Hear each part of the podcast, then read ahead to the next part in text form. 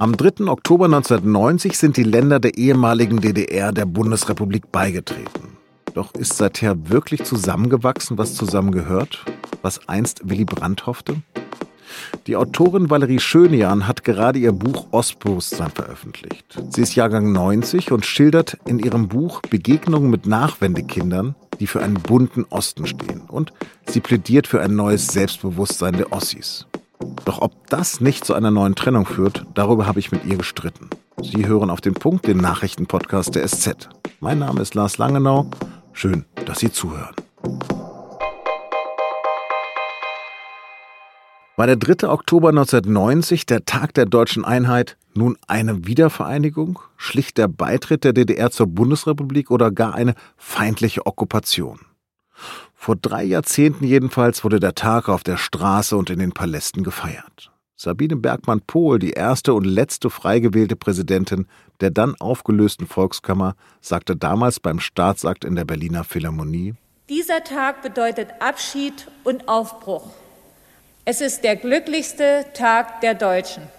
Vielleicht war damals nicht nur die CDU-Politikerin so euphorisch, denn viele Menschen im Osten verloren nicht nur ihre Währung und die meisten ihrer Produkte, sondern viele auch ihre Jobs und ihr Selbstwertgefühl. Bis heute verdienen ostdeutsche Arbeitnehmer im Schnitt weniger, auch wird im Osten viel weniger vererbt. Von Gleichheit also sind wir noch weit entfernt. Warum aber gerade im Osten eine neue, selbstbewusste Identität erwächst. Darüber habe ich mit der Autorin Valerie Schönjahn gesprochen. Und die nennt sich nach einer Reise durch die neuen Bundesländer und ihren Treffen mit vielen Prominenten und anderen Ostdeutschen sehr bewusst Ossi. Valerie, ich komme aus Hannover, ich bin 51 Jahre alt, so alt wie deine Eltern und bin Wessi. Du bist mit 30 Jahren Nachwendekind aus Magdeburg. Trotzdem sind wir befreundet. Warum um Gottes Willen schreibst du ein Buch über ein ominöses Ostbewusstsein?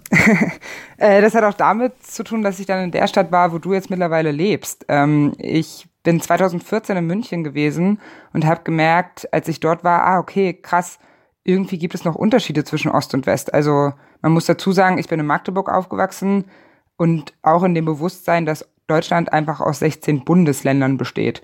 Und in München merkte ich dann aber, okay, dass einige Klischees, von denen ich dachte, die gibt's gar nicht mehr, dass es die halt tatsächlich noch gibt und dass einige Westdeutsche irgendwie auf den Osten schauen und denken, hm, diese Jammerossis, dass sie sich immer noch beschweren, die sollen mal aufhören und dankbar sein, so nach dem Motto, dass wir die gerettet haben und wegen uns, die nicht total wirtschaftlich bankrott gegangen sind. Okay, aber was ist Ostbewusstsein? Ist das so etwas wie mein Nordbewusstsein als St. Pauli-Fan? Also mit Ostbewusstsein meine ich in Bezug auf Ostdeutsche eigentlich drei Ebenen. Auf der einen Seite so eine Bewusstseinswerdung, dass es da dieses Ostdeutschland gibt, dass ich aus diesem Ostdeutschland komme und dass das was mit mir zu tun hat. Auf der zweiten Ebene dazu auch ganz selbstbewusst zu stehen und auf der dritten Ebene damit eben auch nach außen zu gehen. Ähm, mir ist aber auch immer wichtig zu betonen, auch Westdeutsche können dieses Ostbewusstsein haben. Und da meine ich damit einfach dieses Bewusstsein darüber, es gibt da eine ostdeutsche Erzählung und die unterscheidet sich noch ein bisschen von der gesamtdeutschen. Und immer wenn ich Erzählung sage und Perspektive, dann rede ich eigentlich über Machtstrukturen und Repräsentationsfragen. Mhm. Und das Ding ist, was dann der Unterschied zum Nordbewusstsein ist, also natürlich fühlen wir uns alle irgendwie der Region, aus der wir kommen, so ein bisschen zugehörig.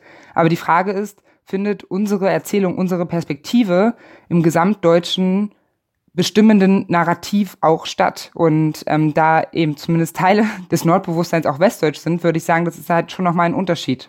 Mhm. Was bedeutet denn der 3. Oktober für dich? Äh, mittlerweile ziemlich viel. Also seit ich mich halt mit meiner ostdeutschen Identität beschäftige, ist es für mich so ein Feiertag tatsächlich geworden. Also ich möchte den als Feiertag auch ernst nehmen, weil mein ganz persönliches Leben ohne diese deutsche Einheit ja völlig anders gelaufen wäre. Also ich habe in München, wie gesagt, studiert. Ich habe, äh, ich wohne in West-Berlin momentan. Ich arbeite als Journalistin und Autorin in einer freien Presselandschaft. Ich habe zig westdeutsche Freunde und ohne diese deutsche Einheit wäre mein Leben ein anderes. Ich habe neulich eine Geschichte gemacht, wo ein Protagonist meinte, ja, vielleicht wäre ich jetzt FDJ-Sekretärin oder so, ne? Und ich glaube auch, das ist halt nochmal ein Unterschied zu gleichaltrigen Westdeutschen, weil deren Leben wäre vielleicht gar nicht so anders verlaufen. Ihnen hätte, ihnen hätten Freunde gefehlt und natürlich Möglichkeiten, den Osten zu bereisen. Aber ähm, es hätte noch irgendwie ähnlich verlaufen können. Bei uns nicht. Mhm. Ich war jetzt kürzlich bei der Lesung von dir in München und da gab es Rotkäppchensekt. Seitdem habe ich immer wieder Sodbrennen. Auch Pfeffi und Keimzeit findest du wahnsinnig gut. Ist das nicht einfach nur wirklich ein Rückzug in eine neue Identität, die sich vom Besten abgrenzt? Nochmal. Ähm, ich würde es nicht Abgrenzung nennen. Also ich meine, ich glaube, was wir alle lernen dürfen in allen Debatten, die wir in diesem Jahr auch schon geführt haben, ist, dass Unterschiede nichts Trennendes sein müssen. Ne? Und also ich meine, ich rede sehr viel, wie du sagst, über Rotkäppchensekt, weil der aus Ostdeutschland kommt und natürlich der beste Sekt ist.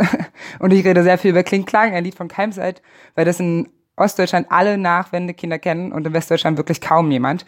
Ähm, und das ist immer so ein bisschen lustig, ne? Weil ich finde, man kann ja auch mal, man muss ja nicht immer alles so bitter ernst nehmen und das Ding ist, aber natürlich stehen diese beiden Sachen für etwas. Auch hier steht, geht es wieder um Sichtbarkeit und ähm, es geht um so eine Art Ost-Empowerment, wenn man das so nennen möchte, weil auch Rotkäppchen-Sekt, das musste ich auch erst lernen, immer so ein bisschen, genau, der Sekt war, der so billig ist und wo man Sodbrennen irgendwie von bekommt. Dabei, also ist ja natürlich einfach ein Sekt, den man genauso gut trinken kann wie alle anderen Sekt. Und bei mir im Freundeskreis wird er halt schon seit meiner Jugend getrunken und wir haben damit alle gar kein Problem. Und darum geht's halt, dem was entgegenzusetzen.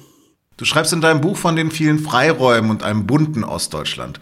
Kannst du denn verstehen, dass ich mich 1992 nach dem Pogrom in Rostock-Lichtenhagen mit Entsetzen vom Osten abgewendet habe und mich bei jedem Wahlerfolg der AfD und bei jeder Pegida-Demonstration darin bestätigt fühle? Also ich kann das verstehen, ähm, aber würde dann fragen, kannst du verstehen, dass ich dann eben erschrocken bin, dass du sozusagen halt eine sehr, sehr schlimme Erfahrung gemacht hast 1992, die nicht zu rechtfertigen ist und dann dich also so 24 Jahre, wenn ich mich jetzt nicht verrechne, später bestätigt fühlst und dich aber zwischendurch 24 Jahre lang abgewendet hast. Das ist sozusagen das, was mich, die in dieser Zeit ja dort aufgewachsen ist, dann erschreckt. Und das ist kein Vorwurf an irgendwie einzelne Westdeutsche und auch nicht an dich. Und ich kann das irgendwie alles verstehen, das ist alles strukturell bedingt. Aber wir müssen uns das irgendwie klar machen, dass in diesen 24 Jahren was passiert ist und ähm, dass es irgendwie auch Gründe hat. Nicht alles zu rechtfertigende Gründe, aber man muss ja erstmal verstehen, um damit umgehen zu können. Und ich finde es eben total, du hast die Lesung gerade schon angesprochen, die ich in München hatte und fand es dann halt sehr bezeichnend, dass dann eben auch die erste Frage,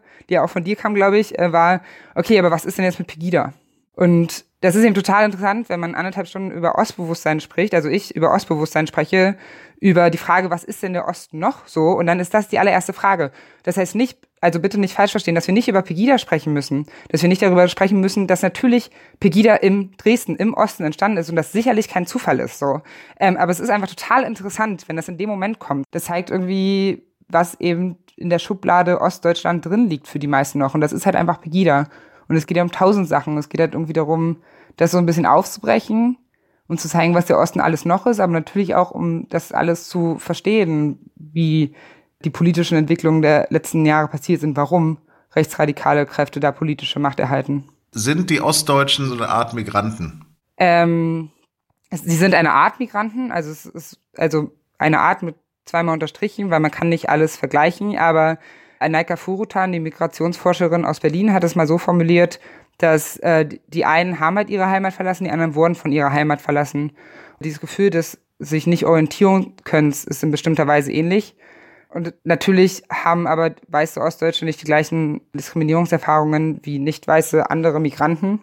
Also was mir wichtig ist mit diesem Ostbewusstsein. Erstens, ich würde diesem ganzen Ostbewusstsein oder diesen ganzen Ostdiskurs, sondern auch hinzufügen. Ich möchte einfach sagen, ja, ja, wir haben diese ganzen Probleme, ähm, aber es geht halt darum, dass der Osten viel mehr ist als das und ähm, dass man auch alle Dinge, die wir als Probleme ansehen, auch anders sehen kann. Also Stichwort Erbe, ja.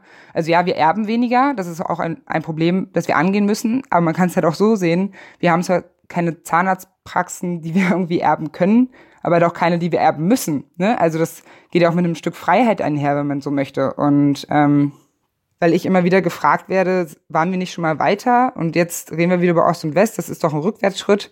Nee, ist es nicht. Also, weil es war einfach seit 30 Jahren so, dass die wirtschaftliche Macht, die Diskursmacht, die politische Macht, die historische Haupterzählung alles westdeutsch geprägt war. Und jetzt bekommen das einfach immer mehr Leute mit, weil wir so viel darüber reden. Das bedeutet, das ist ein Fortschritt. Und das muss man sich bewusst machen.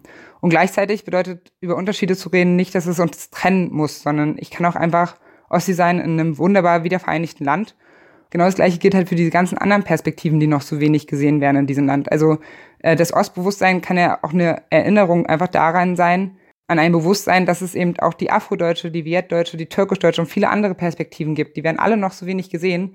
Die dürfen alle sichtbarer werden und es wird uns nicht spalten, sondern es wird uns einen. Vielen Dank, Valerie. Dankeschön.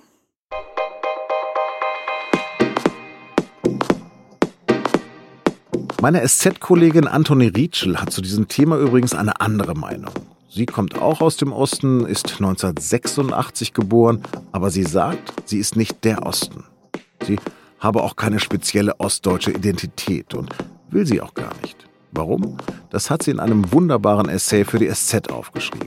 Den finden Sie im Gesellschaftsteil der Süddeutschen Zeitung auf sz.de und in den Shownotes zu dieser Folge. Das war die Sonderfolge auf den Punkt zum Tag der deutschen Einheit. Vielen Dank fürs Zuhören. Wir hören uns am Montag wieder und bleiben Sie uns gewogen.